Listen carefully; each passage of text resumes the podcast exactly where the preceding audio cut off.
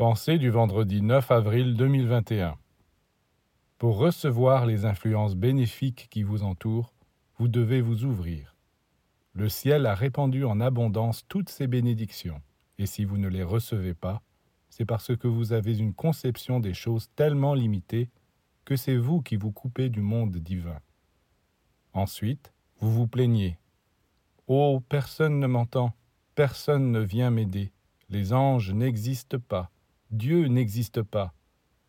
Voilà, ils se mettent eux-mêmes dans une situation déplorable, et ensuite ils tirent des conclusions sur l'existence de Dieu, qu'ils essayent un peu de s'ouvrir au ciel, de communier avec les entités divines, et ils découvriront qu'elles étaient toujours là pour les soutenir, pour les éclairer, que cela dépendait d'eux de recevoir cette aide.